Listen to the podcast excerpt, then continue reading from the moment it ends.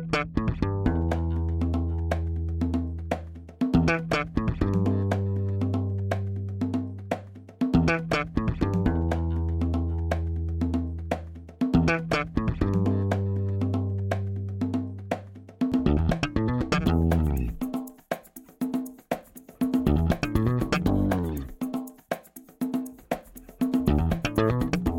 Este é o Tapa da Mão Invisível, podcast destinado àqueles que querem ouvir ideias que abalam sociedades e que não são ditas na mídia tradicional. Bem-vindo, Paulo Fux. Tudo certo, Júlio Santos? Tudo certo, cara. Como é que tá essa vida nessa chuvosa Porto Alegre, úmida Porto Alegre? É um temporal de verão aqui maravilhoso, mas uma coisa que acontece muito aqui, né? Falta luz quando molham os fios, Júlio. Sabia disso? Ah, é. É só molhar o fio. Se um passarinho é. fazer xixi, é. num fio ele já para de funcionar. É, isso é com a CE, né? Cortesia da estatal de distribuição de energia aqui do Rio Grande do Sul. Mas eu não vou dizer ainda o que me irritou a respeito dela, que foi ela que me irritou hoje, Júlio. Vamos, então tá. vamos dizer quem é que entrou hoje no podcast. Quem entrou no podcast hoje é o nosso convidado que já participou lá do episódio 28, o nosso amigo Gabriel Torres. Gabriel, muito obrigado. Seja bem-vindo. Eu que agradeço, pessoal. Prazerzaço estar aqui com vocês de novo no Tapa da Mão Invisível. O Gabriel esteve com a gente lá no episódio 28. Ouçam esse episódio, que é excelente. Fala sobre o livro Por que as Nações Fracassam. A gente discorre sobre a teoria dos autores foi bem interessante, um episódio bastante teórico, mas antes de eu falar sobre o tema desse, desse nosso episódio, que vocês já viram pelo título dele do que nós vamos tratar, Fux, o que, que te irritou especificamente da CE? CE, Companhia Estadual de Energia Elétrica. O que, que, que foi... te irritou nela? Que ela foi só parcialmente privatizada há 20 anos atrás pelo governo do Antônio Brito, ex-governador aqui do Rio Grande do Sul. Foi sucedido depois por vários governadores petistas, mas ela foi privatizada que nem todas as outras privatizações daquela época, daquele governo FHC, que tem muito saudosista por aí, com agências de regulação, do monopólio estatal para um monopólio privado, né? Mas o, o que acontece é a CE que sobreviveu, que atende aqui Porto Alegre. Quando chove em Porto Alegre ou na praia onde tem CE, molham os fios e cai a energia. É impressionante. Mas agora, hoje foi diferente. Hoje, no meio da tarde, a parte da CL que atende toda a Carlos Gomes, que seria equivalente ao que? A Faria Lima de São Paulo? Obviamente, um microcosmo porto-alegrense. O que, que seria a Rua de São Paulo que seria equivalente a Carlos Gomes? Vocês aqui. Cara, eu acho que a coisa mais próxima ali seria a Paulista. Paulista, é, tá. Eu pensei Exato. Paulista também. Então pense assim que a Paulista inteira, a partir, sei lá, das quatro da tarde hoje, ela ficou às escuras. Pegou fogo uma subestação de energia da CE, né, que atende ali e inclusive atende a minha casa que fica ali perto. Então, até o momento já passaram seis horas, não tem previsão de retorno da energia. Então isso que me irritou, Júlio, o fato de que eu ainda vivo sujeito a CE. Isso talvez seja na conta de morar em Havana do Sul, né? O cara tem que, tem que botar na conta, é mas, parte do pacote. Mas vejo o lado bom, né? Pelo menos começou a chover e deve ter apagado o fogo lá, né? Deve ter, deve ter é resolvido. São Pedro resolveu o problema da CE, né? Paulo, tu como um bom anarco-capitalista já deveria ter comprado um gerador privado, né, Paulo? Verdade, é verdade. Eu chutaria que devem ter umas regulações proibindo e encarecendo, na verdade, a indústria de geradores privados. Mas sim, eu deveria ter comprado. Eu concordo, um erro da minha parte, vou investir num. Porque, olha, ficar dependendo da CE é fogo. Assim como tem muitas aí ao redor do Brasil, né? Ainda tem. É, são as de utensílios públicos as que mais sobreviveram, eu acho, na onda de privatizações dos anos 90. E agora vamos ver se vai, né? Se o time Guedes termina o trabalho. E ele podia acabar com a ANEEL, com a Anatel, com todas essas instituições maravilhosas, né, entre aspas, aí que o PSDB nos deixou. O que tu acha, Torres? Tu acha que tem que acabar com as agências reguladoras? É, acho que é, o de agências reguladoras é um modelo bem difícil de de dar de certo, né? Sempre tem alguns ah. conflitos de interesses estranhos. Para quem não sabe, né, o Torres é amigo nosso, meio do Júlio há muitos anos, e eu sempre fico tentando mostrar que ele é um soção escondido, né? Mas não, ele é um baita economista e um pouco sócio. E hoje ele vai dar uma aula do Brasil que a gente tem hoje, né, Torres? O Brasil que a gente tem hoje é muito fruto de um período da nossa história extremamente estatista, desenvolvimentista, intervencionista na economia, com hiperinflação, com projetos megalomaníacos estatais, que, como foi feito pela ditadura brasileira de direita, muita gente finge ignorar que não era um projeto estatista. Eu não sei se tu concorda com essa minha avaliação, Toys. Olha, eu acho que tem, tem esse é um dos períodos mais complexos que a gente tem uh, no Brasil, tá? Porque ele ainda é um período relativamente recente, a gente está falando aí de 64 até 85, então tem muita gente que participou ativamente do regime, seja ocupando cargos no governo, seja porque era um momento importante da sua vida, pessoas estavam com uns 30, 35 anos, 40 anos e, e ainda estão vivas até hoje. E existe uma. Existem avaliações muito dispares dependendo do tipo de pessoa que você fala. Né? Tem pessoas que você fala e, e, a pessoa simplesmente adora o regime militar, acha que foi um momento muito importante do país, onde a gente conseguiu avançar bastante. Tem gente que olha e acha que é um completo retrocesso. E, e nessa briga entre essas lá, duas correntes, fica uma coisa muito mais ideológica e, e pessoal e muito menos objetiva. Né? De pô, o que, que, de fato aconteceu no regime militar, o que, que teve de, de resultado econômico, o que, que aconteceu que foi bom? Será que foi bom e não dava para fazer de outro jeito? Do ponto de vista social, a mesma coisa, do ponto de vista político, mais ainda. Né? Tem gente que ainda chama de revolução, diz que não, não era uma ditadura, era uma revolução, os caras estavam impedindo os esquerdistas e os comunistas de darem um golpe. Tem gente que diz que não, era uma ditadura, sempre foi uma ditadura, e, e fica essa, esse bate-boca, e ao invés de o pessoal olhar para os documentos, ir para os fatos e, e, e, tirar a camada de, de sentimentalismo, emoção ou o que quer que seja, fica uma coisa muito mais, parece às vezes discussão de bar, né? E não uma, uma tentativa de tentar entender o que, que de fato aconteceu e como é que as coisas foram. Boa. Mas, Mas... tu não respondeu.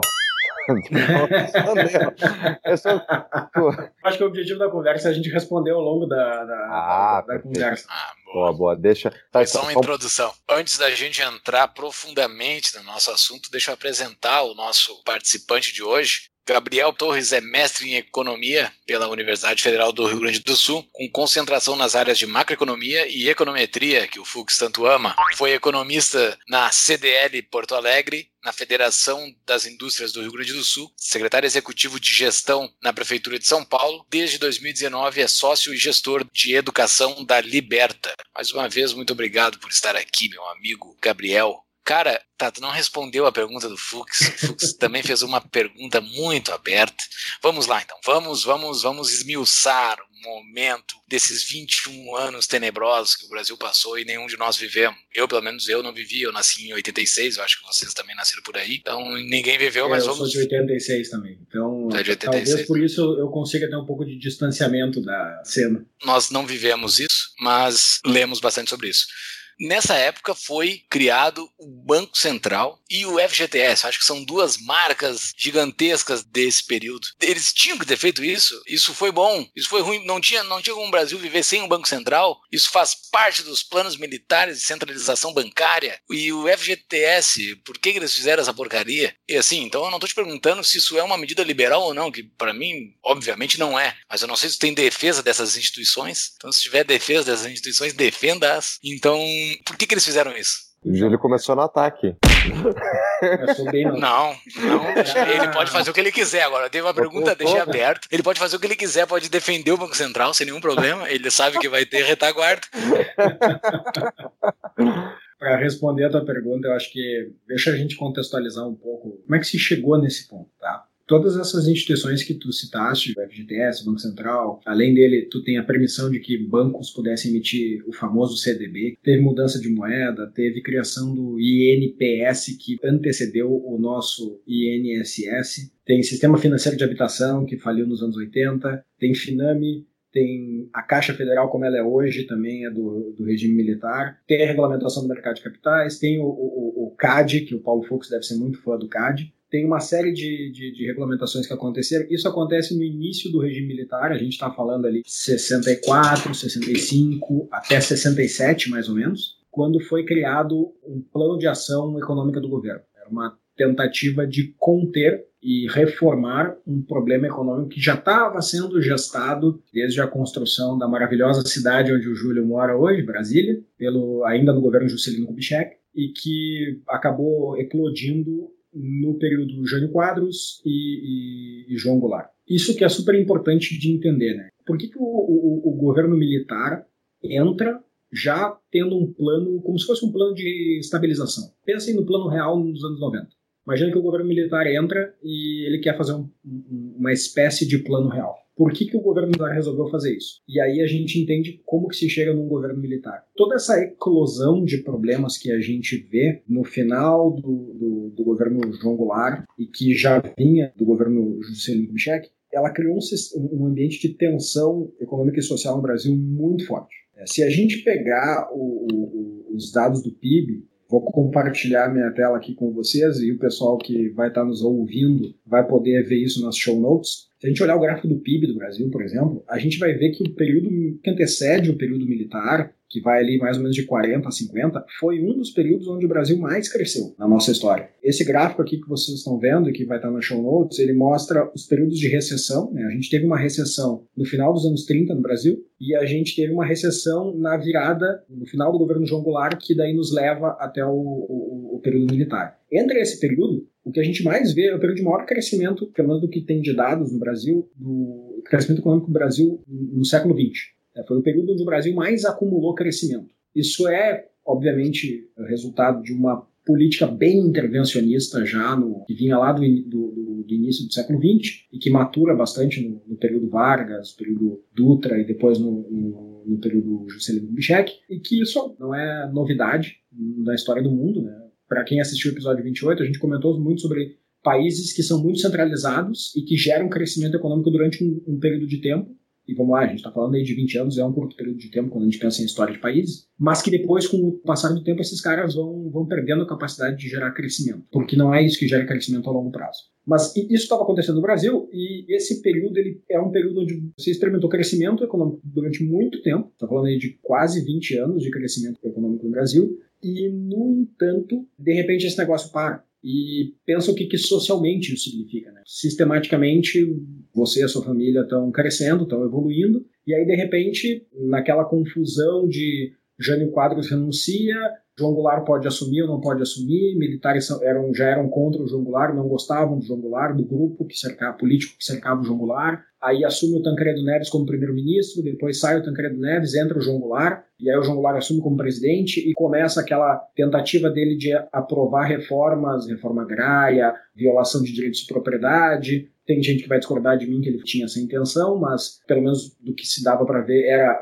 era o que parecia e era o que era vocalizado por ele. E junto com isso, você tem uma série de descontroles de gastos públicos. Pensa o que foi construir Brasília, né? A gente está falando de mudar completamente a capital federal do país, do Rio de Janeiro. Então, os deputados e senadores se reuniam no Rio de Janeiro, do lado da praia, no litoral com uma baita infraestrutura. De repente alguém chega para eles e resolve dizer para eles: nós vamos, nós vamos para o meio do Brasil. Pense o custo disso. Parênteses, não acha, Torres, que tem um aspecto que eu nunca tinha pensado sobre de ser positivo a capital ficar no Rio de Janeiro, que é principalmente o fator praia, e como muitos cariocas gostam de ir à praia durante o dia, e que os nossos políticos poderiam, em vez de ficar passando leis, ir à praia.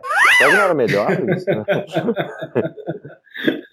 eu, sinceramente acho que Olha... tem um fator aí, mas ok, continua de Brasília. Fala sobre às vezes, às vezes eu, eu, acho que talvez não seria uma má ideia a gente tentar essa solução. Mas, enfim, voltando ao ponto. Então, do nada, esse negócio resolve ser feito. Vamos construir uma capital completamente nova no, no Cerrado. E, e, isso tem um custo gigantesco para a sociedade, porque afinal foi bancado com erário público. Como é que a gente vê isso acontecendo? A gente tem muito poucos dados sobre essa época. O Brasil ainda carece de, de, de dados muito bons antes do Plano Real, mas os poucos que a gente que a gente tem, a gente vê essa explosão de preços que acontece ali mais ou menos no início dos anos 60, que é quando Brasília está sendo entregue, e logo em seguida você tem uma explosão gigantesca de preços. É, isso é resultado do quê? Dessa explosão de gastos públicos que você tem antes de Brasília, para a construção de Brasília. E, e, isso vai maturando, vai crescendo, vai crescendo, vai aumentando, vai ficando cada vez pior. Você tem uma bagunça institucional, porque você tinha um presidente que foi eleito dizendo que ele ia reformar o país, que ele ia limpar o país, que era o Jânio Quadros, ele renuncia em poucos meses de mandato, abre-se um vácuo de liderança, ninguém sabe quem é que vai sucedê-lo. Os militares ativamente se posicionam politicamente contra o vice-presidente. Então, no meio desse ambiente que politicamente estava um caldeirão, você tem essa eclosão de problemas econômicos. Lembrem o que foi os últimos anos no Brasil. Depois de muito tempo crescendo, de repente o crescimento econômico é, interrompido, os gastos públicos já estavam acelerando há muito tempo e agora eles começam a virar apenas inflação, eles deixam de virar crescimento econômico de curto prazo e geram apenas inflação, e você tem uma insatisfação gigantesca da população e você entra em recessão. Isso é o período João Goulart. A recessão que aconteceu ali naquele, naquele momento, ela começa ali no final, no, no, mais ou menos no início de 63, e ela vai durar até 65, aí já dentro do, do período militar. E aí entra o ponto, né? Quando, com essa eclosão política e social que você tem, e essa insatisfação bastante grande, as pessoas começam a demandar alguma ação. Começam a, olha, desse jeito não dá. Tem pessoas que, que, que reclamam do João Goulart, que o João Goulart é um absurdo, que não pode ser, ser desse jeito, que ele é um cara que quer dar um golpe no Brasil para transformar o Brasil numa nova Cuba. E do outro lado, você tem o lado pessoal da esquerda dizendo não, isso é um absurdo, estão querendo violar a democracia, não pode ser desse jeito, o presidente Goulart foi eleito,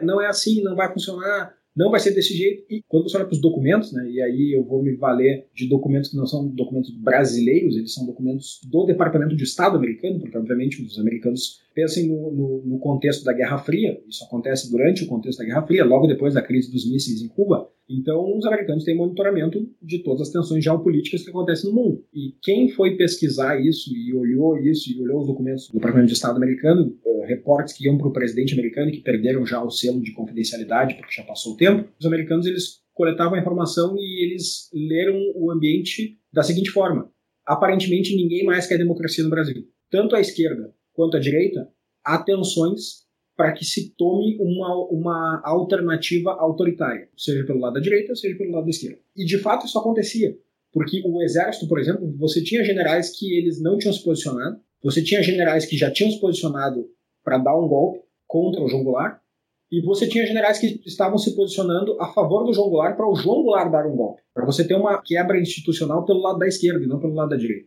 Generais? Verdade, generais, generais, coronéis, oficiais de alta patente. Por exemplo, se você pegar o general Mauri Crua, um personagem importante da, daquele momento, ele era um general que ele não tinha posição clara. Ele foi se decidir no final, isso é um fato curioso, até meio caricato, coisas do Brasil, o golpe ele foi dado na virada do 31 para o dia 1 de abril, né? Então, quem isso, isso acontecia muito. Né? O pessoal que dizia que o que aconteceu foi uma revolução e não um golpe, dizia que a revolução de 31 de março. E o pessoal que era contra os militares dizia que a ditadura, na verdade, começou no dia da mentira, no dia 1 de abril. Então tinha até essa, essa piada que o pessoal, que cada grupo fazia um contra o outro. Mas você tinha o, o comandante do, do Exército do Sul, por exemplo, que era favorável ao João Goulart, que tinha se posicionado ao João Goulart o Olímpio Mourão Filho, que foi o cara que começou o movimento para descer a Serra de Minas Gerais e ir até o Rio de Janeiro, era contrário ao João Goulart. Então, você tinha toda essa divisão, no, o próprio exército não, não tinha uma unidade até a última hora. Quando se daí o pessoal começou a ver para que lado as coisas estavam rumando e começou a ficar meio claro que o exército de fato ia assumir o controle político do, do país, como de fato assumiu. Na virada do 31 para o 1 de 64,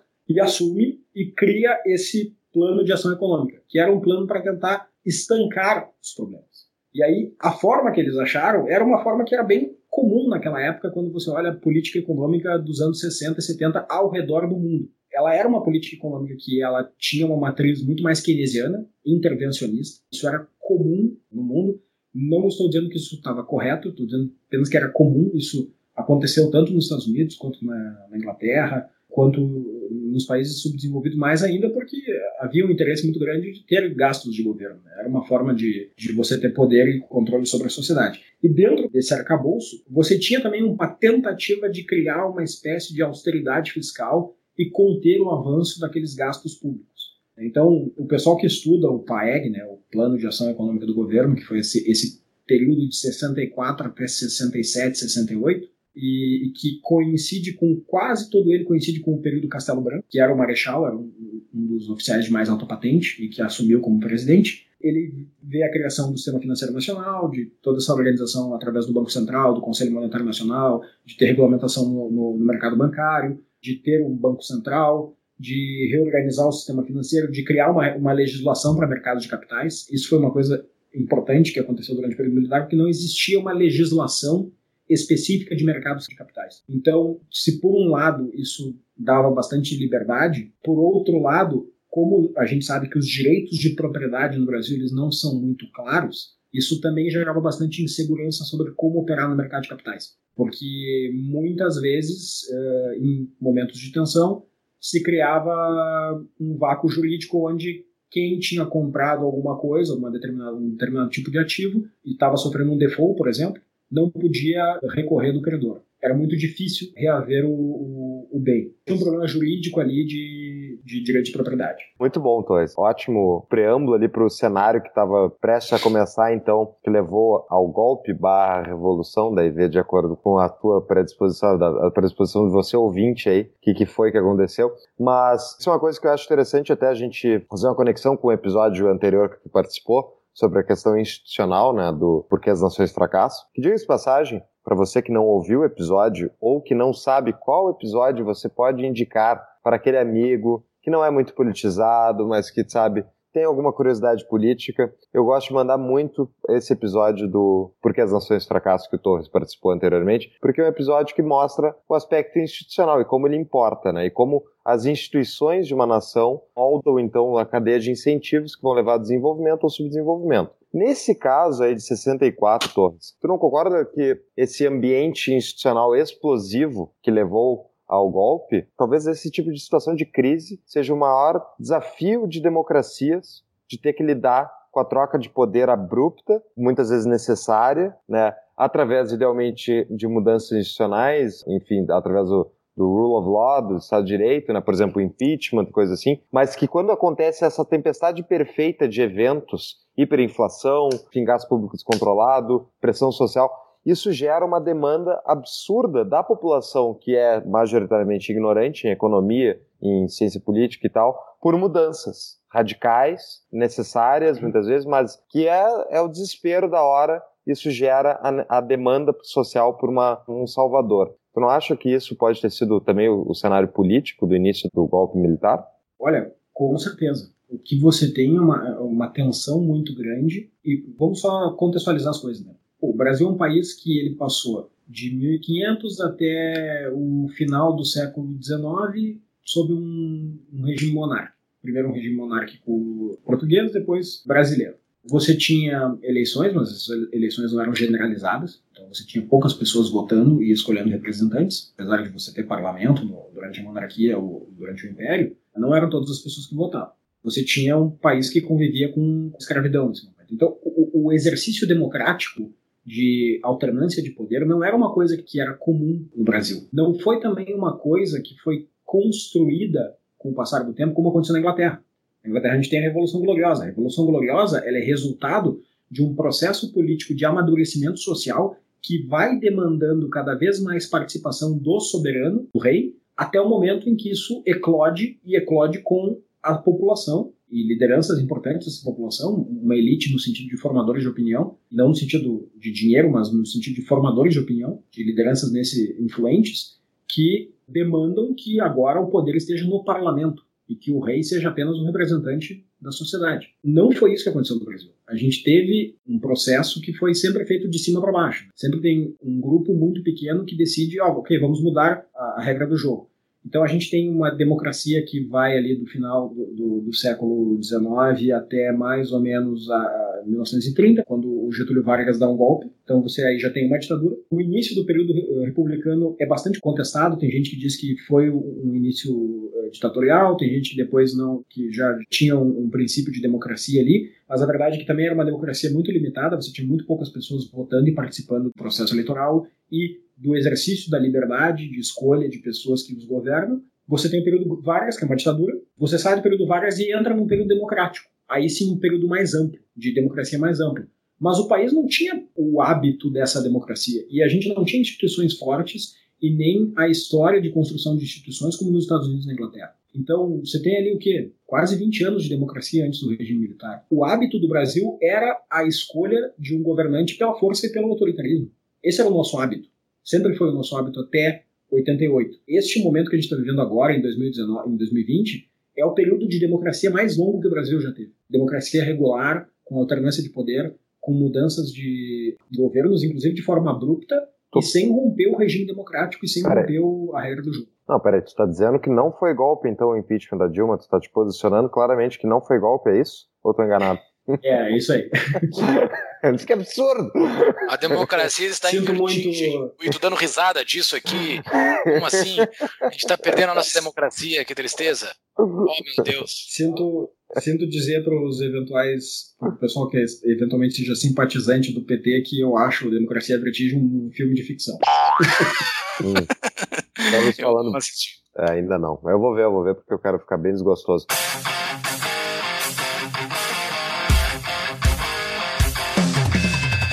Aqui não conhece a CapTable? Nossa patrocinadora desde o início, a CapTable é um hub de startups que buscam investidores para escalarem seus negócios. São mais de 5 startups que já tiveram rodadas de captação bem-sucedidas via CapTable com investidores do Brasil inteiro. Conheça mais em tapadamãoinvisível.com.br barra cap.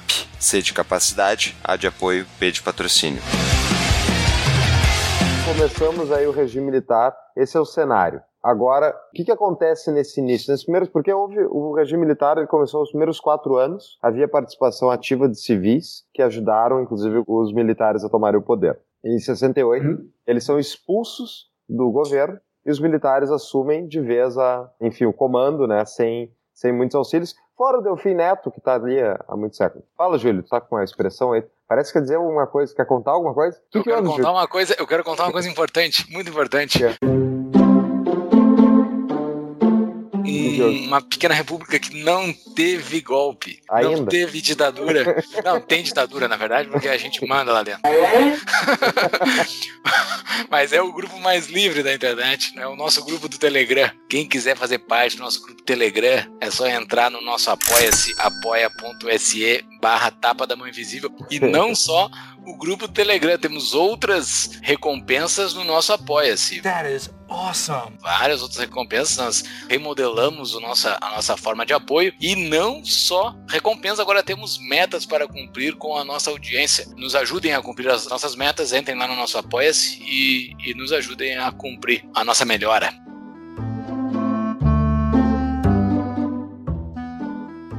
Então, Torres, Teve o golpe em 64, depois de 68 os militares expulsam muitos dos civis que ajudaram eles a tomar o poder, certo, com algum apoio, né? Ficam ali alguns, né? Delfim Neto, né? Eu acho que Delfim Neto nunca foi embora da esplanada dos ministérios, ele deve estar lá dentro ainda. Então a minha dúvida Vou é. Procurar ali. É, dá, dá uma olhada. Um senhor gordo, baixinho, se arrastando pelos corredores dando opiniões E que fica todo mundo ouvindo ele. Exato, todos tá os presidentes ouvem. o atual presidente tem uma simpatia muito grande pelo Delfim Neto. Todos eles tiveram. Todos eles tiveram. Eu acho que quando construíram Brasília, eles botaram o Delfim Neto lá dentro e é tipo, ele não pode sair nunca. Tá então ele cai morto, coitado. Voltou. Ah, na verdade, sabe quem é que é o, o Delfim Neto? É o nosso Henry Kissinger. É o cara que esteve por trás de todos os governos dando pitaco em tudo. Que nem na política externa americana o Henry Kissinger. E diga-se passagem, os dois devem ter mais ou menos a mesma idade. Deve estar com 100 mil anos. Tem uma diferença qualitativa importante aí, né, Paulo? É, o Henry Kissinger foi o cara que conseguiu quebrar a União Soviética com a política de aproximação dos Estados Unidos com a China. O máximo que o Delfim Neto conseguiu foi criar um endividamento brutal durante a crise do petróleo. Então, qualitativamente, tem uma diferença importante. Desculpa, desculpa. Daí eu, daí eu não quero discutir política externa americana hoje, mas o Henry Kissinger é o pai do islamismo radical hoje. É ele que criou essa batata quente que é o Oriente Médio em vários sentidos. Inclusive a União Soviética, quando invadiram o Afeganistão, foi a ideia dele de armar os combatentes que depois viraram Osama Bin Laden e companhia. Mas enfim, os dois vão queimar no inferno se existir um inferno na minha visão, tá? Como pessoa não praticante religiosa. Mas a minha dúvida é, tem o mito do Castelo Branco, o bom, o primeiro que era o moderado e depois que o regime em 68 deu esse golpe interno, entre aspas aí, e tirou os civis, é que piorou. É verdade isso ou não? Então, vamos Vamos para os fatos. O Castelo Branco, de fato, quando a gente olha documentos que envolvem diplomatas passando a informação, os diplomatas eles conseguem ter uma importância muito grande nesses momentos de tensão, porque se ele não passa a informação correta, ele vai implicar em decisões erradas para quem ele está ele tá passando informação. Então você tende a ter um, vamos lá, um grau de confiabilidade um pouco maior nesses tipos de documentos de briefings secretos e sigilosos que acontecem no momento. Então, o Castelo Branco, ele de fato é um presidente bem diferente dos demais presidentes militares. Ele tinha uma, uma, uma, noção muito clara de que o que tinha acontecido ali era uma quebra institucional, isso é, é cristalino. O ministério dele não era um ministério ruim, era um ministério, em alguns pontos, olhando exclusivamente do ponto de vista técnico Você tinha Roberto Campos, que ainda não era um liberal, mas que já caminhava na direção de políticas econômicas austeras, coisas mais responsáveis. Ele, afinal de contas, tinha sido pupilo do Eugênio Goudin, que é um dos primeiros economistas, não diria 100% liberais, mas eu diria que ele caminhava um pouco nessa direção do liberalismo. Você tem também o, o Bulhões, que era o ministro da Fazenda, e outras, e outras figuras. E sim, tinha uma boa participação de civis, mas é falso dizer que os civis eles saíram do apoio ao regime depois do AI-5 com o Costa e Silva. É, os civis continuaram participando do, dos governos militares. O que aconteceu, sim, é que a ala do exército, que era mais radical no combate a desvios de comportamento e, e comunismo, vou usar as palavras deles, é, essa ala ficou mais forte politicamente ela passa a dar as cartas a partir do golpe interno que aconteceu. Né? O Costa e Silva ele cria uma situação onde o Castelo Branco é obrigado a renunciar, feita uma eleição interna ali entre os ministros e depois validada pelo Congresso, mas basicamente já tinha já estava feita a decisão. O Congresso dificilmente se oporia à, à ideia do, do núcleo do, do regime o Costa e Silva se torna presidente em 67 para 68. Né? E aí, em 68, você tem o, o AI-5, que é o quinto ato institucional feito pelo regime ditatorial, onde você tem o fechamento, não diria completo, mas um bom fechamento do regime. Né? Você tem cassação do, do, do habeas corpus, você tem é, a permissão do, do, presidente fechar o Congresso a hora que quiser, decidir como é que vai reorganizar o sistema político, enfim, você tem todas as regras que de fato deixavam bem claro para a sociedade que agora, se antes existia uma dúvida se a gente estava num período ditatorial, agora se tem uma certeza. Essa é a importância do AI-5. Por isso que ele tem um, um, peso muito grande. Quando alguém fala do AI-5 de alguma forma do tipo assim, olha, isso pode acontecer, um novo AI-5 pode acontecer, alguma coisa assim, se alguma pessoa fala isso, ela está evocando esse momento, está lembrando esse momento onde ficou claro para todo mundo que o Brasil estava numa ditadura. Se ainda não estava claro, agora estava claro. Existia muita denúncia de torturas uh, de pessoas que eram presas por motivações políticas, que é uma coisa que já tinha sido criada pelo Getúlio Vargas lá em 1930, então não era, era uma novidade no Brasil, isso, isso já tinha acontecido no passado. Agora isso acontecia com frequência, e aí você tem uma mudança completa do modelo econômico dentro do próprio regime militar. Isso é importante deixar claro. Nós não estamos falando que do início do regime militar se tinha uma ideia de mudança de modelo econômico para um modelo mais liberal. Isso nunca aconteceu, em momento algum no regime militar. Não existe um pensamento liberal no governo militar, nem do ponto de vista econômico, nem do ponto de vista social. O que você tem são modelos de mais intervencionismo, que é o que acontece a partir do período Costa e Silva até o, o, o final do, do regime em 85, e períodos de menos intervenção, que é o que aconteceu ali no período, basicamente no período do, do Castelo Branco. Tem um pequeno momento lá nos anos 70 que você tem o Mário Henrique Simonsen, que é um, grande economista da história do Brasil, que, que, inclusive fundou a Escola de Economia da Fundação Getúlio Vargas, e que era uma tentativa de começar a fazer uma mudança de política econômica mais porque estava acontecendo no, nos Estados Unidos e Inglaterra no período que antecede um pouco ali a Margaret Thatcher, né, o que, que ela faria, mas isso logo vai por água abaixo e o Delfim Neto volta. Então, isso é o que está acontecendo. Essa ideia de mais austeridade, porém sem deixar de ter centralização, ela vai por água abaixo e aí você tem um retorno da ideia de substituição de importações, de você ter um, um modelo econômico de crescimento induzido pelo Estado, com estatais, que isso vai maturar a partir do período Costa e Silva, vai começar no período Costa e Silva e vai maturar ali no período Médici.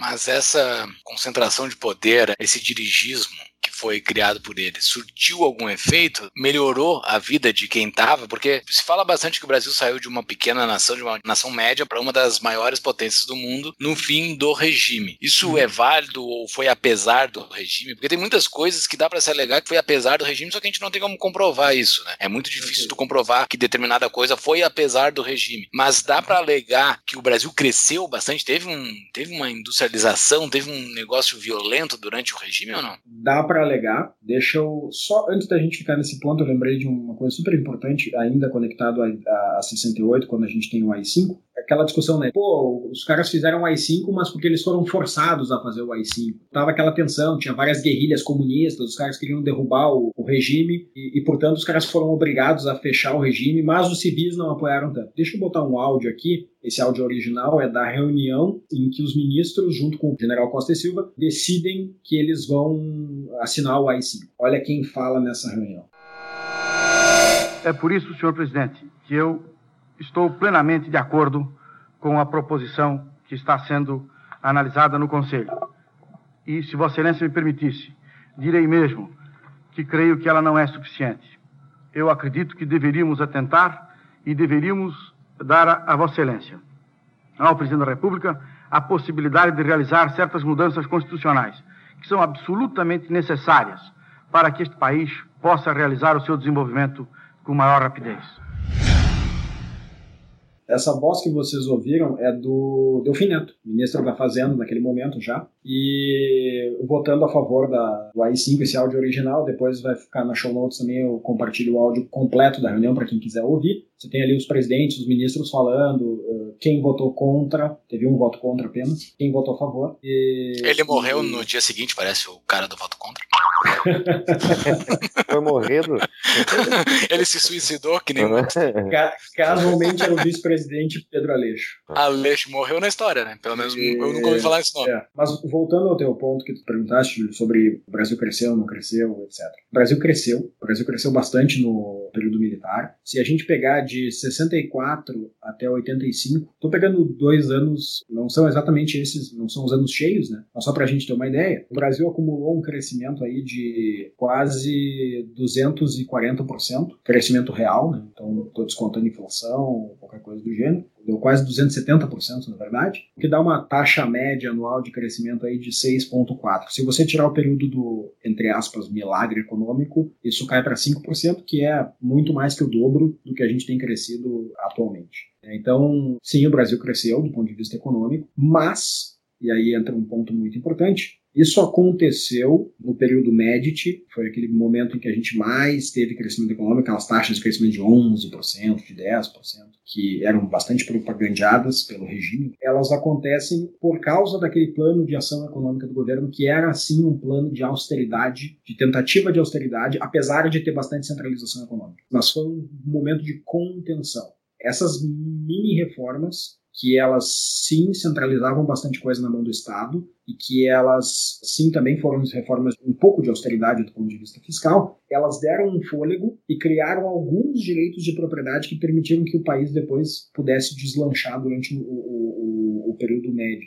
A partir de 73, 74 na verdade, que é quando o general Ernesto Geisel assume a presidência, o que se tem é um aprofundamento ainda maior do modelo de centralização econômica. E esse é o momento que começa. Então vamos lá. 64 até 67, 68, você tem um período de reformas. Não são reformas liberais, são reformas de austeridade, de tentativa de dosar um pouco, conter um pouco a escalada dos gastos públicos. Essas reformas, elas dão um fôlego do ponto de vista econômico, criam alguns direitos de propriedade, criam algumas regrinhas que favorecem investimentos. Isso matura no período Medici, mas logo em seguida seria um momento em que, ok, foram feitas algumas reformas, tem que reformar ainda mais e tem que começar a criar um ambiente que estimule a inovação, que é o que você precisa para você gerar crescimento econômico de longo prazo. Crescimento econômico de longo prazo é uma mistura de direitos de propriedade, de boas instituições, de pessoas altamente qualificadas e de incentivos para as pessoas ganharem quando elas têm ideias, quando elas têm patentes, quando elas têm novidades. Se você não tem isso, naturalmente esse fôlego se esgota. E esse fôlego começava a se esgotar quando se decidiu voltar para o modelo pretérito ao PAEG, que é aí que a gente começa a ter aquilo que se conhece na literatura econômica como nacional desenvolvimentismo onde você tem um governo que induz o crescimento e decide para onde vai o crescimento, como que a gente vai fazer, de que forma, quem que vai investir em que. Ah, vamos fazer indústria, vamos, vamos fazer energia nuclear agora, Angra 1. Ah, ok, vamos fazer Angra 1. Ah, vamos fazer a Transamazônica. Ah, vamos fazer Itaipu. Vamos fazer mais projetos de investimento estratégicos. Cobra Computadores. Foi um baita. É, aí você já está entrando nos anos 80 e você já tem o esgotamento do modelo. A gente vai chegar lá. Mas deixa eu ficar nesse período uh, Geisel aqui. A forma mais fácil das pessoas entenderem o que é o período Geisel é elas olharem para o período Dilma Rousseff. Para quem não, não, não, estudou história econômica, tem muita similaridade entre o período Dilma Rousseff e o período Geisel do ponto de vista econômico. Essa ideia de usar as estatais, usar o caixa do governo, usar os recursos públicos como uma forma de induzir a economia, escolher para que setores se vayam, é muito parecida com a ideia do, do período Geisel é incrivelmente parecido. Quando a gente olha os dois modelos um contra o outro, é impressionante como nós repetimos os erros do passado durante esse último período. Começa no período Lula, né? Começa ali em 2006, 2007, mas ele vai maturar mesmo no final do período Lula e início do, do governo Dilma. É incrível como isso aconteceu de novo no Brasil, apesar de já ter dado bastante errado. A diferença do período Dilma Rousseff para o período Geisel é que no período Geisel isso foi feito de duas formas. Nós usamos os recursos que estavam sendo abastecidos abastecidos na Previdência Social, que deveriam ter sido usados para criar fundos de capitalização, como, por exemplo, foi feito no Chile. O modelo chileno foi: nós não vamos ter uma Previdência estatal. Nós vamos deixar as pessoas pouparem e, no final do dia, o dinheiro é delas. Nós usamos parte desses recursos para construir essas grandes obras. Só que isso nunca retornou para as pessoas como, como dividendos, ganhos de capital por terem sido aplicados esses recursos lá. E junto com isso, nós dobramos a aposta com endividamento externo em dólar. E foi isso que gerou toda a crise econômica dos anos 80, que foi terminar só lá no plano real em 94. Todo aquele período de hiperinflação, a famosa década perdida, a gente achava que era década perdida até o período de Dilma Rousseff, né? Agora a gente, já, a gente, a gente descobriu que a gente tem duas décadas perdidas. A hum. década perdida do período Dilma e a década perdida do período militar, a redemocratização. Então, isso aí, esse endividamento externo, ele explode no Brasil, e quando isso está está num nível muito elevado para a capacidade de pagamento do Brasil, o que, que acontece? Duas crises do petróleo. Quando o barril de petróleo estoura, você começa um período de incerteza muito grande na economia mundial, a taxa de câmbio que passou o período inteiro do regime militar crescendo sempre e, e, os governos mudaram a moeda várias vezes, não só no período militar, mas depois na redemocratização mais ainda. Isso aí explode e quando a taxa de câmbio real explode, a capacidade do Brasil de continuar esse modelo e de, de se endividar vai por, água abaixo e o efeito que isso começa a gerar é uma aceleração da inflação. Se a gente olhar a inflação no início do regime militar, eles conseguiram derrubar ela para alguma coisa perto de 12% ao ano. Na média ficava perto de 20%, que não era um nível de inflação alto para padrões mundiais. Muitos países tinham inflação alta nesse nível naquela época. É muito alto para o que a gente está acostumado hoje. Então, obviamente, é um, é um transtorno, mas ela termina o período militar já voltando para os níveis que ela estava no período João Goulart falou que era comum, né, essa questão da inflação alta. Eu me lembro de ter lido, se não me engano, foi num livro do Hayek, que é ele comentando sobre como o Brasil e alguns países subdesenvolvidos eram bem vistos em várias partes da academia econômica nessa capacidade, abre aspas, aí, de manipular crescimento econômico com baixo desemprego numa inflação controlada, supostamente, né? E que os keynesianos davam piruetas no ar dizendo que funcionava esse modelo deles, né? Que tinha então a possibilidade de fazer essa troca entre desemprego, é, a curva de Phillips, né? É, desemprego e, e, inflação. Uma, e daí uma falácia bem... Exato, bem comum que foi ensinado na faculdade de economia que eu estudei, por exemplo. Mas, no final das contas, esse modelo é obviamente insustentável, né? Por que, que é insustentável, Torres? Por que, que sistematicamente vai falhar isso? Basicamente, o modelo é insustentável porque você não consegue, você tem um limite do quanto você pode induzir de crescimento econômico com um ator específico. No caso, o governo. Por que, que tem um limite? Porque, primeiro, o caixa do governo não é infinito. Apesar de muita gente, políticos em geral, principalmente, acharem que o caixa do governo é infinito, o caixa do governo não é infinito. Então, no momento que você gera, você gera déficit, esse déficit vai ter que ser coberto de alguma forma. Você vai cobrir ele como? Se você vai cobrir ele aumentando impostos, isso significa que você vai diminuir a capacidade da iniciativa privada e das pessoas gastarem os seus recursos da, da forma que faz sentido para elas. E que, a gente sabe, as pessoas costumam gastar o dinheiro delas mesmas em coisas que geram produtividade, melhoria de vida, coisas que de fato importam para elas. Quando o governo gasta o nosso dinheiro, não necessariamente isso acontece. Para falar bem a verdade, quase nunca acontece. Mas tudo bem. É. Então, esse é o primeiro ponto. Ele vai ser coberto de alguma forma. Pode ser por aumento de impostos, pode ser por endividamento, então eu vou ter que pegar dinheiro lá fora ou aqui dentro para me financiar. E isso significa. E eu não posso fazer isso sempre, porque em algum momento alguém vai olhar e dizer assim: hum, tu tá te endividando muito, né? Certo vai conseguir pagar e honrar esses, esses títulos aqui que tu tá, que tu tá me dando, não tenho tanta certeza. Então eu vou começar a vender os títulos no mercado. Isso faz com que a dívida do governo perca valor rapidamente, a capacidade de, de pagamento dele é colocada em xeque, que você é colocado em xeque, isso significa que mais gente vai exigir mais juros. Isso começa a pesar de novo no, no caixa. E a terceira forma é a forma que, infelizmente, é mais comum na história mundial: inflação. Imprime-se mais moeda, ao imprimir mais moeda, desvaloriza a capacidade de compra das pessoas, as pessoas não conseguem comprar tanto quanto antes, elas aprendem que o governo está fazendo isso, e aí elas começam a se antecipar. Então, se eu sei que o governo vai desvalorizar a moeda em 20%, eu aumento os meus preços em 30%, porque eu sei que ali na frente eu vou perder 20%. Pelo menos eu vou ficar com 10%. E isso faz uma espiral, né? o troço começa a acelerar, porque as pessoas, apesar dos governos, né, dos governantes acharem que eles conseguem enganar as pessoas, rapidamente hoje em dia eles descobrem, como isso acontece na Venezuela do Maduro, eles descobrem que eles tentam fazer isso, mas as pessoas são mais rápidas e se protegem antes. Então, é um modelo que ele é insustentável por si só. Porque isso não gera crescimento econômico. crescimento econômico é resultado de produtividade, é resultado de pessoas inovando, é resultado de pessoas tendo ideias de como é que eu posso gerar valor para as outras pessoas, fazendo um produto melhor, um serviço melhor, prestando alguma, alguma atividade econômica que gere valor para outro. Isso é crescimento econômico. Mistura de capital intelectual, de capital físico e de direitos de propriedade. Mas tem um, uma questão que tu não falou que para mim é central para crescimento econômico sustentável, que é a poupança privada, uhum. né? Como é que se compõe? Porque hoje o Brasil tem uma poupança, eu não, eu não, não vou nem chutar quanto que eu não sei, realmente não, não acompanho, mas é uma poupança interna baixa comparada aos países. A minha tese é que é principalmente porque tem um beberrão gastador chamado Estado, que toma aí 35% do PIB,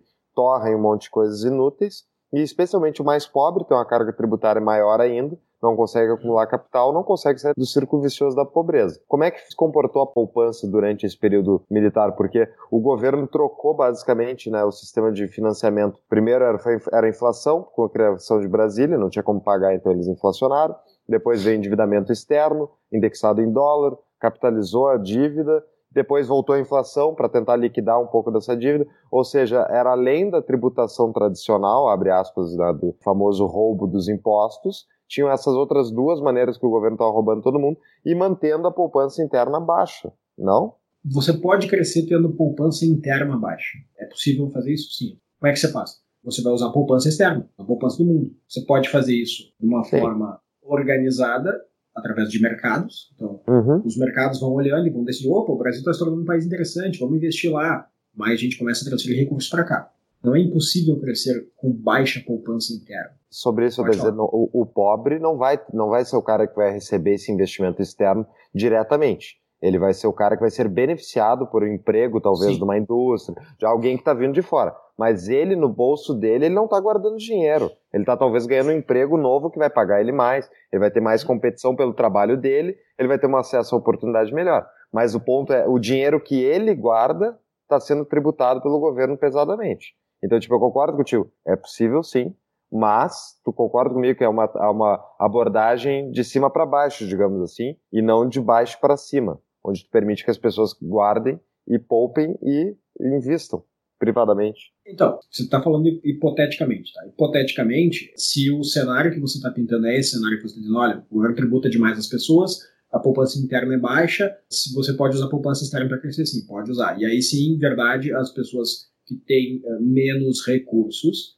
elas obviamente vão acabar sendo prejudicadas, porque elas podem até ser beneficiadas do ponto de vista de emprego, mas elas dificilmente vão conseguir acumular capital. Isso é verdade. Pegando essa, essa hipótese aí que você está pintando. O que aconteceu no Brasil, especificamente, durante o período militar, é que nós utilizamos poupança externa de forma centralizada através do governo. Foi endividamento governamental em recursos externos que permitiu que a gente crescesse junto com uma absorção muito grande de tributos através principalmente da previdência social, da reforma tributária que foi feita lá no PAEG no período 64 68, onde a gente teve uma centralização de uma série de arrecadações de tributos e que permitiram ao governo, ok, agora tem muito recurso, eu posso decidir o que eu vou fazer. Foi isso que a gente fez. Então, tributação elevada, endividamento externo, a gente conseguiu crescer. Só que a gente usou muito endividamento externo quando a maré vira, a taxa de câmbio dispara e o custo desse endividamento externo dispara, o que acontece é que para continuar crescendo, não havia mais recursos internos, não se subiu a carga tributária, a forma que o governo escolheu foi, ok, vamos voltar a inflacionar, vamos imprimir dinheiro, ao imprimir dinheiro, o que a gente teve lá no início dos anos 80 e maturando no final foi aquele período horrível de hiperinflação que a gente só conseguiu resolver a partir de 93 com o Plano Real. Então, sim, se cresceu, respondendo a pergunta do Júlio lá atrás. Se a gente olhar, esse crescimento ficou bastante concentrado na indústria. Inclusive, isso é parte de porque tem uma narrativa tão forte que o regime militar foi um regime que, que desenvolveu o Brasil porque ele, porque ele permitiu o crescimento da indústria. Isso não é uma verdade. Essa narrativa ela, é, ela é muito mais é, um sentimento do que, do que fato. Por quê? Tem uma pesquisa que foi feita em 2013 pelo Regis Bonelli e Samuel Pessoa, da DPGE, em que eles entraram nessa discussão de desindustrialização. Pô, o Brasil está enfrentando uma desindustrialização porque quando a gente pega e olha os dados, o Brasil tinha lá 35% de, do PIB era indústria. E hoje isso aí é um pouco ao redor de 10%, 11%. Então, aparentemente, o Brasil perdeu muita indústria. Só que, na verdade, quando se olha os dados de, e se faz uma limpeza dos dados e olha assim, ó, quem que de fato é indústria? Quem que a gente achava que era indústria antes, mas na verdade esse cara ele não era exatamente uma indústria, ele prestava um serviço é ligado à indústria e, portanto, ele tem que ser reclassificado. E se a gente deixa a nossa base de dados mais limpa, quem é que de fato era indústria e não era? Quando esse trabalho é feito, e o, o Regis Bonelli e o Samuel Pessoa fizeram esse trabalho, se descobre que, na verdade, o Brasil não tinha muito mais indústria do que o resto do mundo. O mundo tinha ali, o mundo desenvolvido tinha ali perto de 25% de indústria, assim como o Brasil tinha 25% de indústria. E isso começou a cair nos anos 70 que foi o período, justamente o período onde, teoricamente, a gente mais investiu e onde o Brasil tinha crescido muito e a indústria teria sido favorecida. Então, na verdade, o Brasil investiu em infraestrutura bastante. Isso aconteceu. Só que indústria em si, calçados, alimentos, automóveis, é, máquinas e equipamentos, equipamentos de transporte, etc. Esse tipo de, de investimento, ele não era muito diferente do que acontecia no resto do mundo. E isso começou a decair junto com o resto do mundo. Por quê? Porque nesse período, final dos anos 80 para frente, você tem a China crescendo e se tornando um, um local muito atrativo para a indústria, porque afinal de contas, boa parte da indústria, naquela época, dos anos 80, ela ainda era bastante intensiva em pessoas. E a China tem muito mais gente do que, do que os países ocidentais. Então fazia muito mais sentido você fazer um outsourcing, né, um deslocamento da sua planta para lá, como ficou muito claro ao longo dos anos 90 e dos anos 2000, principalmente mais recentemente. Então, o modelo econômico ele era um modelo econômico de mais intervencionismo, onde sim a gente teve crescimento, mas ele foi financiado e ele gerou, e o custo desse crescimento, a gente pagou ele nos anos 80 e, e, e no início dos anos 90. Tanto é que se a taxa de crescimento no Brasil nos anos 70, durante o período militar, perdão, de 64 a 85, foi de 6% ao ano, a taxa de crescimento dos anos 80 até o plano real foi menos de 2%. Então, não é um saldo muito positivo. Quer ficar por dentro de todas as novidades do nosso podcast? Yeah, Mr. White! Temos uma solução. Acesse nosso site tapadamãoinvisível.com.br e cadastre seu e-mail. E dá para dizer que durante todo o regime que foi financiado por dívida, o dinheiro desse crescimento veio a partir de dívida e inflação. Dá para se dizer que eles não abriram por ser nacionalistas, assim, porque seria muito mais fácil se tivessem aberto o país, deixasse o dinheiro de fora entrar e que os investidores de fora tomassem esse nosso risco, né? Seria bem menos traumático na década de 80 e 90 se o capital tivesse vindo via investimento, mas eles não fizeram isso por ser nacionalista, por ser vendilhões é um da pátria, como diz o Ciro Gomes, vendilhões da pátria. E se eles fizessem, provavelmente a esquerda ia, ia ir contra eles, porque ninguém no Brasil deixa que investidores estrangeiros entrem aqui. Bom, o regime era sim muito nacionalista, afinal eles são o exército, né? eles eram membros do exército, das Forças Armadas. Então, natural que membros das Forças Armadas sejam, por perfil, por como é a formação deles, que eles sejam bastante nacionalistas e, e pensem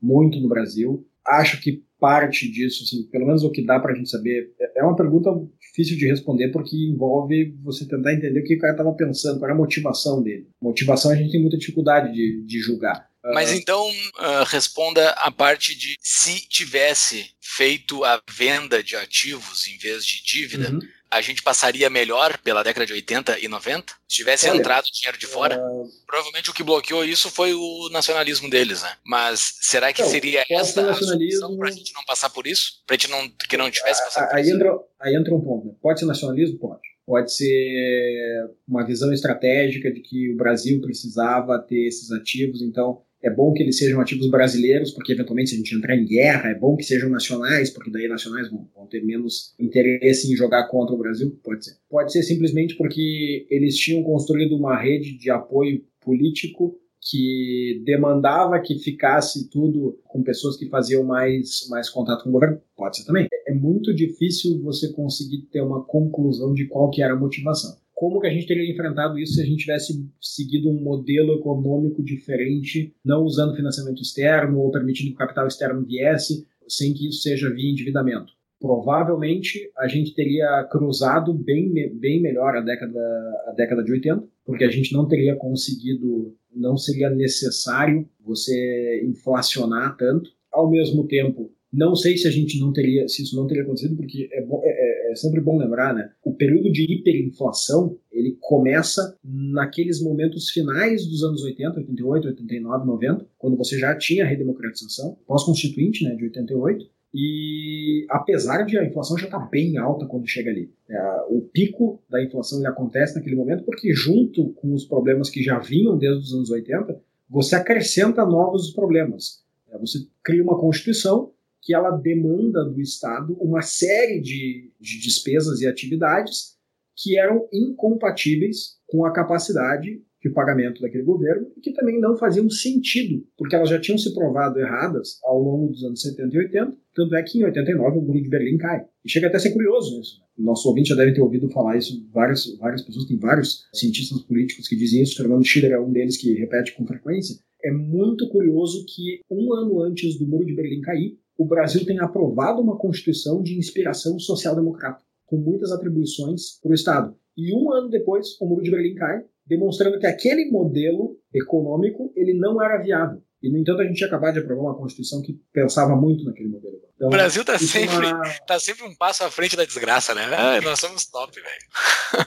Isso é uma coisa que eu me pergunto, assim, a gente, obviamente, o Brasil comparado a países desenvolvidos é muito ruim em muitos aspectos, a violência e tal, tal, principalmente a pobreza, obviamente. Mas, por outro lado, pense assim, a gente não tá na China ou não tá na Rússia, entendeu? Não tá na Índia. Tu gostaria de morar sob o Putin, que agora estão querendo cercar a internet russa? para não deixar entrar site que vai contra o que o governo quer, ou na China, onde eles basicamente estão sequestrando uma parte da população que é islâmica e tentando reeducar a força em campos de, alguns dizem campos de concentração e fazem coisas atrozes.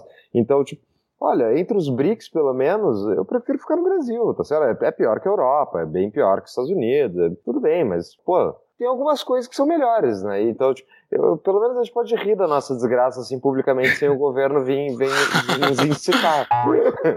Fux Nacionalista, episódio 67. Aconteceu vamos a migração completa. Não, eu, até, eu tava pensando essa semana, sabe, Júlio? Uh, eu até quero ouvir os primeiros episódios do Tapa para ver a minha mudança. Me acusaram de estar menos radical. E eu quero reafirmar aqui, então, o meu radicalismo. O Brasil não tem como dar certo, tá? Então,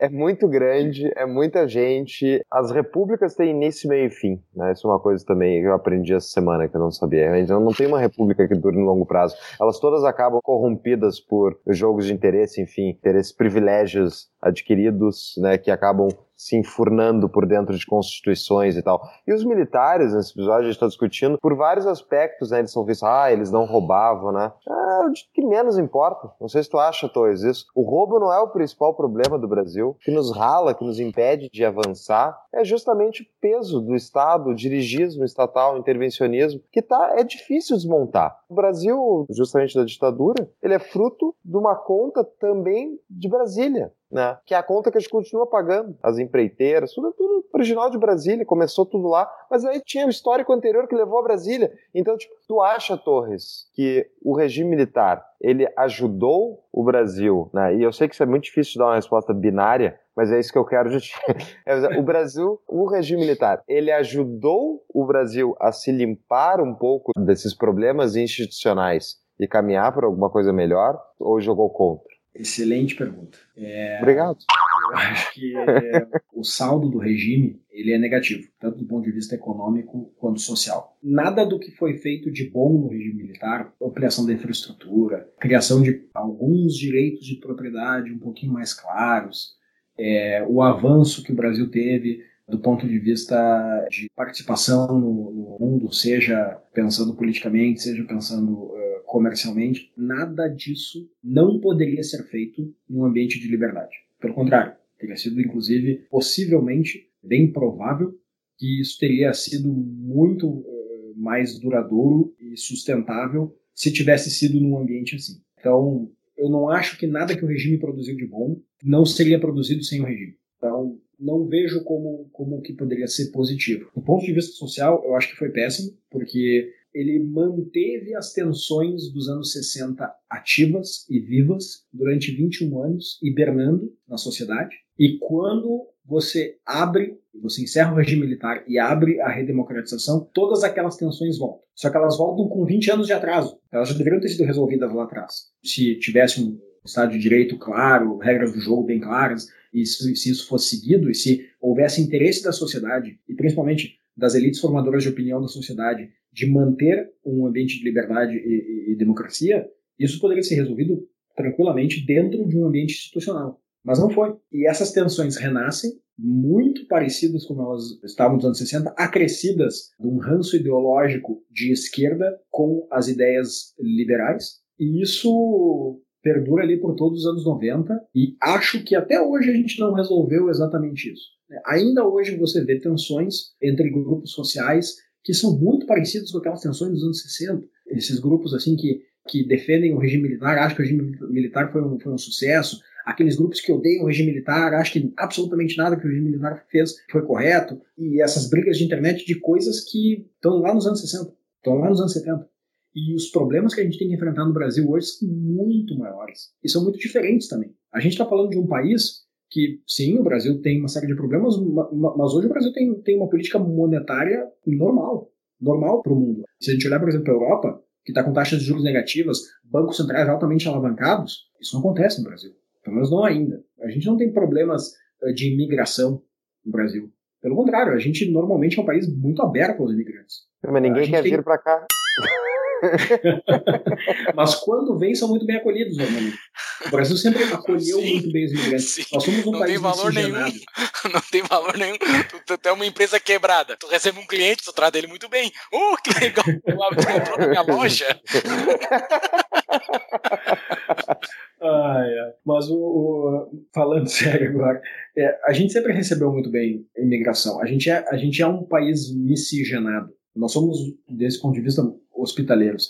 E eu acho assim, tem um dado, a gente, como eu falei no início do programa, a gente tem poucos dados de qualidade sobre o Brasil antes do Plano Real, mas um dos poucos dados que a gente tem que nos ajuda a entender um pouco a dimensão do negócio são dados de renda domiciliar per capita. Então, só para a gente ter uma ideia de mais ou menos como é que esse negócio funciona. Se a gente pegar tanto a renda domiciliar por pessoa em cada família brasileira, tanto do grupo dos mais ricos, aqueles 10% mais ricos, quanto dos 10% mais pobres, e isso acontece também na média, ela termina o regime de 85, o regime militar em 85, mais baixa do que ela estava em 1976, que é o ano do primeiro dado, que é ali aquele momento de auge do, do período militar. Então, não vejo, tanto nos mais ricos quanto nos mais pobres, não vejo como, como isso seja, possa ser visto como um sucesso econômico. Sucesso econômico, como a gente bem sabe, é muito mais do que simplesmente ter uma hidrelétrica binacional, ter uma transamazônica, de energia nuclear, mas nesse dado mostra que a desigualdade aumentou, porque isso é um argumento muito forte que o mainstream diz, né? Ah, o Brasil, porque eles não conseguem responder do dado que o PIB cresceu e o PIB per capita cresceu também, mas eles usam como um argumento, não, mas daí os ricos ficaram com essa fatia do PIB e os pobres não. Dá para dizer que, que a desigualdade aumentou? Então que eu considere que a desigualdade seja um problema, tá? Tô só uhum. dizendo do dado deles. Vamos lá. Só para esclarecer para os ouvintes, tem duas formas de você ver desigualdade. Uma coisa é você ver desigualdade do ponto de vista de resultado. Né? Pô, esse cara está ganhando mais que aquele. Está ganhando mais que aquele por quê? porque ele está sendo privilegiado, porque ele ação governamental, porque tem uma lei que permite que ele tenha mais vantagens que outros, como acontecia, por exemplo, na África do Sul, ou porque esses caras competiram no mercado e por algum motivo esse cara chegou na frente. Isso é uma coisa. Outra coisa é, cara, esse cara existe uma diferença de igualdade perante a lei. Existem leis que favorecem uns contra outros. Isso é um outro tipo de desigualdade. Nesse caso, a gente está falando de desigualdade de renda, então a gente está falando de resultado. E se a gente pegar tanto o período militar como o período dos anos 80, que a gente teve aquele momento de mais hiperinflação, de mais descontrole, de década perdida, durante o período dos anos 80, que envolve um pedaço dos anos 80 é período militar e outro pedaço é período democrático, os anos 80 foi um dos momentos em que a gente mais teve desigualdade no Brasil. Se existe uma coisa que é absolutamente corrosiva, é a inflação. Ela destrói a capacidade das pessoas mais pobres de terem alguma chance de terem uma vida melhor. E esse é o problema de fato, né? Que o problema Sim. não é desigualdade, o problema é pobreza, né? Exatamente. Tem esse mito, né? As pessoas confundem desigualdade com pobreza. Elas acham que se o país é desigual, eu estou dizendo que tem muitos pobres. Não necessariamente. A questão toda é por que, que eu tenho desigualdade? Que tipo de desigualdade que eu tenho? Isso está conjugado com pobreza ou não? Esse é a, o, o, ponto que a gente tem que, que centrar. Porque,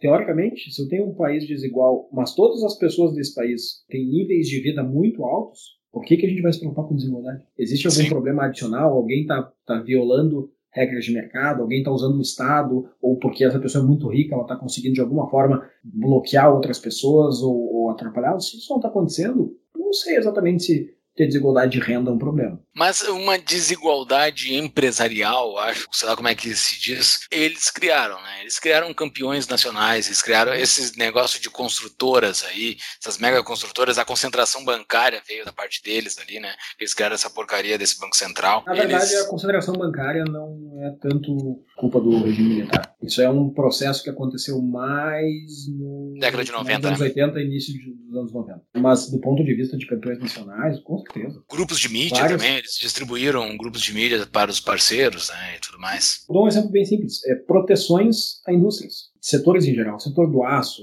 setor da construção civil, setor automobilístico, regras que favoreciam, por exemplo, a lei da informática, que foi, que foi gestada, acho que a lei da informática até nem é do regime militar, ela é um pouquinho depois, mas tem leis similares à lei da informática que foram feitas durante o regime militar. O que, que você faz? Você diz, olha, para importar determinado produto para o Brasil, tem uma taxa de importação de 400%. 300%. Lei da informática. E os produtos entram, eles se tornam obsoletos em questão de cinco meses, né, velho? Como é que os caras vão regular a informática? Um negócio que, que muda o tempo todo, em cinco anos, quer dizer. O negócio muda completamente. É, é uma psicopatia. Mas indo pro nosso fim, cara, eu só quero te fazer uma, uma pergunta final. Esse cenário que levou a gente para a ditadura militar, é possível ele ocorrer novamente? Todo Há cenário para isso? Porque assim, eh, desculpa te interromper. Você numa resposta que é, numa resposta que tu deu, tu falou assim, que foi a pergunta pergunta do Fux, tu falou, tu acha que o regime teve um saldo negativo, tá? Uhum. Por quê? Porque a liberdade ou livre mercado entregaria de forma bem melhor o que eles entregaram. Isso eu concordo plenamente.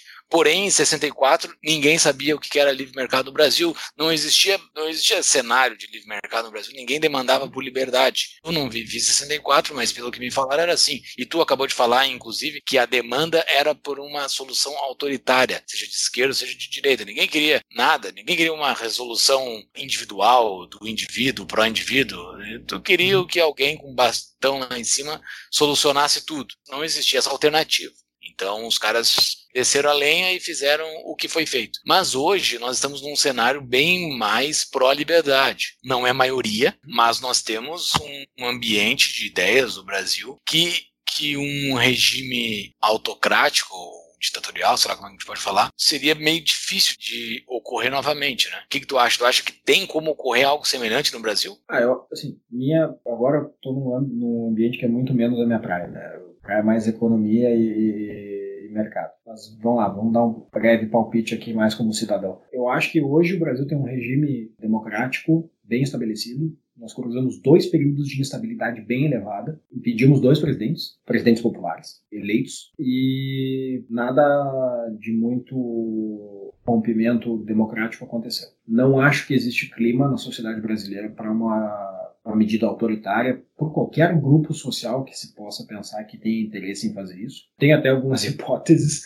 mas é, não, não acho que existe esse risco hoje. É, acho que a sociedade brasileira está mais madura do que ela já esteve. Acho que, é um, como eu falei, é o nosso maior período de, de liberdades individuais, apesar do Brasil ainda ser um país com bastante Estado, com um Estado difícil, com regras absurdas, com coisas idiotas, como por exemplo o cara querendo dizer se você vai usar copo plástico, canudo, plástico, o que quer que seja, mas eu não vejo um ambiente que vá dar margem para um regime militar ou um regime de esquerda, ou qualquer que seja a forma de autoritarismo que se possa pensar. Se isso pode acontecer no, no longo prazo, aí é uma outra história, porque como a gente sabe bem, sociedades são organismos vivos e nada impede que uma sociedade define nosso maior exemplo, infelizmente, é nosso, nossos amigos aqui da Argentina. Né? Argentina já foi um dos países mais ricos do mundo e tinha um caminho interessante de potencialmente se tornar um país livre lá no início do século, final do século XIX, início do século XX. Não era um país livre ainda, mas tinha potencial. Foi completamente desfeito a partir dos anos 50, iniciou no peronismo e de lá para cá tem sido uma uma reversão atrás da outra. Dá para definhar. Dá para chegar no nível da Venezuela? Dá, dá para chegar no nível da Venezuela. Não acho que isso é provável, não acho que a gente nem tá perto disso. Mas assim, se as pessoas que formam opinião, se as pessoas que ajudam a influenciar outras pessoas começarem a, olha, fazer vista, vista grossa para pessoas que têm pensamento mais autoritário. Não, isso aí é pouca coisa. Não, o cara está falando isso para base dele, como acontecia, por exemplo, durante o período do PT. Muita gente dizia, não, isso é só para base, não, isso aí não pensam assim desse jeito. Tá? Ou como aconteceu na Venezuela também. Olha, nada impede que, que se crie um, um ambiente para algo assim. Vamos lembrar os alemães, com todas as capacidades que eles têm, são pessoas altamente produtivas e inteligentes, eles gestaram o nazismo. Sempre é possível chegar num momento de tensão, mas não acho que a gente está nem perto disso. Acho que o Brasil de hoje é um Brasil muito diferente daquela época, e principalmente por isso que tu falaste, Gil. Existem pessoas que defendem e que querem a defesa de uma sociedade livre e democrática. Eu acho que essa é a grande diferença entre o Brasil dos anos 60 e o Brasil que a gente vive hoje. E nós do TAPA estaremos defendendo a liberdade. Das poucas vezes que falamos do governo Bolsonaro bem aqui, foi porque ele estava indo em direção à liberdade. Qualquer coisa, qualquer passo diferente, estaremos contrários. Embora o Fux tenha virado nacionalista hoje, né? no episódio que vem cantaremos o hino no início do episódio e no banner do episódio que estará no Instagram terá a bandeira do Brasil em verde e amarelo, não mais só naquele tom de azul. Mas, falando ah, sério, falando sério, nós, diferente das ditaduras, nós escutamos o nosso público. Nós queremos saber qual é a opinião de vocês sobre o Tapa da Mão Invisível. Então, acessem a nossa pesquisa, tapadamãoinvisível.com.br barra pesquisa, ou na capa do nosso site, lá na frente está escrito pesquisa, só clicar lá, acesse a nossa pesquisa e nos ajude a melhorar no sistema capitalista. Nós precisamos ter feedbacks honestos para que lado nós devemos ir. Muito bom. E para encerrar o episódio, antes das tuas considerações finais, então, Torres, quais são os livros que tu recomenda para nossa audiência aí? Que digas passagem, audiência lembrando, quem for comprar livros na Amazon, entre pelo nosso site no show notes e lá estará então os links da Amazon que ajuda a pingar uma graninha aqui pro tapa cada livro que você comprar por lá, através do nosso link. Chaves, como dizia meu velho avô, se quiser chegar a ser alguém, devore os livros. Quê? Que devore os livros. como eu falei, é um período muito amplo, muito complexo, tem muita narrativa, é difícil entender o que, que de fato aconteceu e tirar a narrativa da jogada. Então, acabei selecionando três livros aqui. O primeiro deles é do Marcelo Abreu, se chama A Ordem do Progresso: Dois Séculos de Política Econômica no Brasil. Tem Brasil, tem política econômica no Brasil desde o final do século XIX até o início do século XXI. Então, tem muitos artigos ali. Dois deles são sobre o período militar. Tem um segundo livro, que é do Alquimar Moura, se chama Paeg e Real, Dois Planos que Mudaram a Economia Brasileira. É uma compilação de textos, inclusive com o Albert Fischlow, que é um brasilianista, um economista americano que estuda o Brasil. E o terceiro livro é do Hélio Gaspari, que é um jornalista que tem muita simpatia pela esquerda. Tem dois livros dele, ele fez uma coleção, mas dois eu recomendo mais, que é A Ditadura Envergonhada e A Ditadura Escancarada. Por que, que eu recomendo esses livros? Porque o Hélio Gaspari fez um trabalho que a maior parte dos caras que escrevem sobre a ditadura, do ponto de vista histórico apenas, sem, sem olhar muito para dados, eles não fizeram. Que foi ir lá na biblioteca do Congresso americano, pegar os documentos oficiais do Departamento de Estado e da presidência americana, que já tinham perdido o sigilo, documentos do Lyndon Johnson, documentos da, da época do, do Nixon, do Ford, olhar esses documentos e ver o que, que se tinha de informação de verdade estava sendo passada para tomada de decisão. É gente que estava passando informação para quem tomava decisão e que tinha que decidir sobre a política externa dos Estados Unidos, mas que tinha que considerar o ambiente brasileiro. E, portanto, essa pessoa tinha que estar bem informada. Então tem um pouco de skin in the game para lembrar o que, que o Taleb, Nassim Taleb fala naquele livro dele, de você ouvir quem está tomando uma decisão porque tem algo a ganhar ou perder nessa história, que nesse caso seriam os diplomatas e os americanos. Meu professor de história falou que foi a CIA que patrocinou a ditadura, né? Então, não tem. Quem não quiser ler esse livro, já dei o spoiler, tá? Assim financiou a ditadura, o impeachment. Tá? Sérgio Moro colocou Bolsonaro no poder. Eu, eu ouvi falar que o, que o Homem de Ferro também ajudou. o Homem de Ferro matou o general de Irã. Considerações finais, Torres, então, sobre essa história turbulenta brasileira. Olha, eu acho que período ditatorial ele não tem um saldo positivo, como eu falei. Acho que boa parte do que a gente viu na redemocratização é resultado do desgoverno que se criou, principalmente depois do PAEG. Como eu falei, não acho que precisávamos de um regime militar para crescer. Tem N casos ao redor do mundo de nações que cresceram e se desenvolveram sem precisar de períodos autoritários, se desenvolveram mais ainda, fora dos períodos autoritários. Mas a gente também tem que entender que o que foi criado, Constituinte é uma reação ao regime militar. E por ser exatamente uma reação ao regime militar, em muitos aspectos, ela é uma solução ao contrário do regime, e em outros muitos aspectos ela é muito parecida com as ideias do regime. Não à toa que a gente está tendo que reformar ela sistematicamente desde o plano real para a gente conseguir criar instituições melhores no Brasil meu último ponto é que, para quem quiser entender um pouco mais sobre esse período, a minha sugestão é olhar mais para dados e mais para documentos factuais e menos para narrativa. Tem muita narrativa nessa, nessa discussão. Vocês vão ver muita coisa na internet que é falsa. Vocês vão ver muita coisa em, em corrente de WhatsApp que é bobagem. E vocês vão ver muita emoção nessa história para entender exatamente o que aconteceu no regime militar e conseguir entender por que, que, por que, que algumas coisas ainda são discutidas hoje, vocês têm que olhar para os dados e para os fatos. É a única forma de, de conseguir ter bem claro o que, que foi o regime militar. Excelente, cara. Não, isso, e agora sem fazer piada, falando sério mesmo, se for ver o, um negócio que ocorreu em 2015, 2016, já tem um, um filme concorrendo ao Oscar com uma narrativa completamente distorcida, assim, a narrativa de algo que aconteceu há dias atrás. Imagina algo de 50 anos, né, cara? Impressionante a quantidade de narrativas que os caras conseguem impor e distorcer tudo, né? É, a internet é maravilhosa porque ela conecta as pessoas, né? Mas a internet também é um problema porque ela conecta as pessoas. a, gente, a gente tem que conviver com essas coisas. Mas é melhor. Mas a internet que... conecta os dados também, né? Isso era é. bem difícil de conectar os dados e agora é mais fácil.